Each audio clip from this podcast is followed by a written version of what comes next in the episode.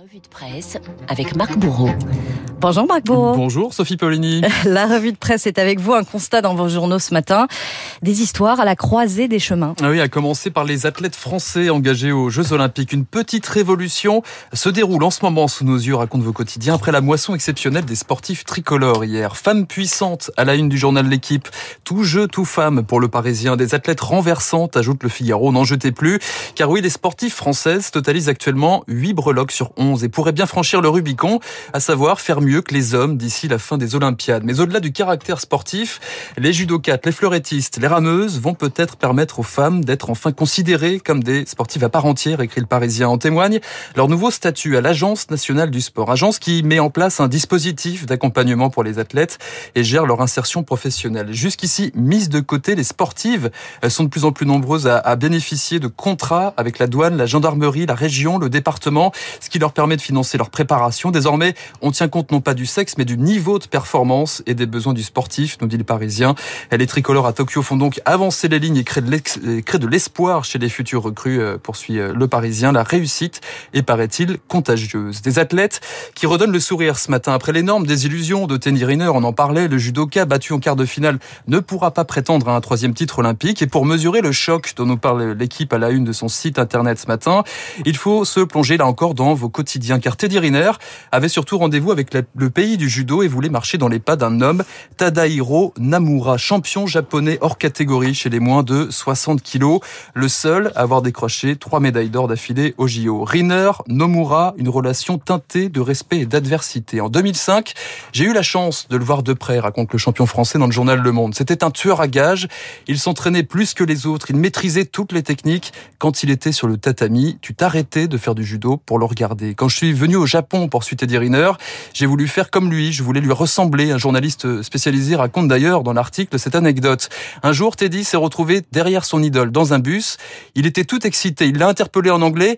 Vous êtes mon héros. Nomura était gêné. Il n'a pas répondu. Alors que peut bien penser le champion japonais de son admirateur? La réponse se trouve dans le journal La Croix ce matin. Riner, c'est une énigme pour ses compatriotes. Nomura ajoute Je me garderai bien de l'applaudir en cas de victoire contre un japonais, mais je me débrouillerai pour le féliciter en coulisses de l'avoir rejoint au sommet de l'Olympe des judokas.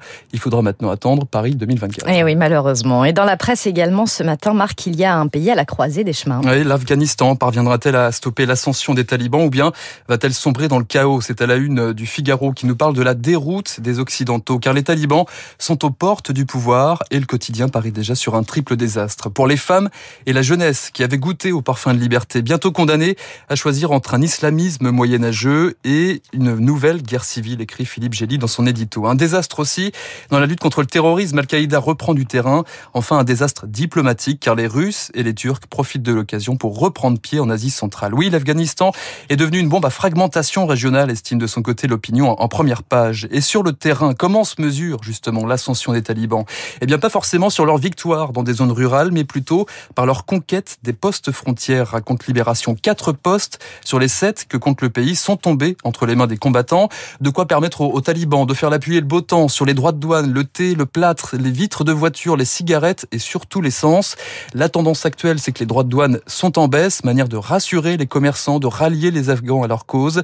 C'est aussi un moyen de pression extrême sur Kaboul. Les talibans ont maintenant les moyens d'asphyxier économiquement la capitale afghane en état de siège. Marc Bourreau, nous sommes aujourd'hui le 30 juillet. Impossible de le manquer. Il y a forcément un chassé-croisé. Ben oui, évidemment, celui des juilletistes et des Aoussiens ce week-end. L'occasion de vos, pour vos journaux de parler de vos vacances. Un été français à la une de la Croix ce matin. 85% des estivants ont choisi la France. Et pour certains, ça faisait un bail comme Christiane, cette retraitée habituée des voyages en Irlande, en Écosse. Ses vacances cette année, c'était en Loire-Atlantique. Et finalement, je ne pensais pas que c'était si joli, Saint-Nazaire, dit-elle. La Croix nous raconte aussi qu'il y a deux ambiances pour cette trêve estivale. Le farniente, bronzé sur la plage. Attention, met en garde le Figaro. Vous pourriez bien y croiser Gabriel Attal, qui compte arpenter le littoral tout le mois d'août pour vous inciter à vous faire vacciner. Et puis il y a le tourisme actif. Certains villages proposent aux voyageurs de donner une partie de leur temps pour protéger le patrimoine français. Par exemple, donner un coup de main bénévole pour arracher le lierre qui grignote le mur d'un vieux manoir. Que faire pour ses vacances? Vos hebdos débordent de conseils. Tout donner pour son bien-être, pour apprivoiser son fort intérieur dans Madame Figaro. Mettre les voiles pour Saint-Tropez, nous propose Paris Match. Le magazine nous avertit toutefois que la location d'un transat peut vous coûter 65 euros et que l'on peut décrocher une table dans un restaurant à condition de consommer pour 1500 euros minimum. Et si le meilleur des conseils se trouvait dans la revue Schnock et son numéro assez fabuleux consacré à Jean Rochefort, tout pourrait se trouver dans cette phrase de l'acteur.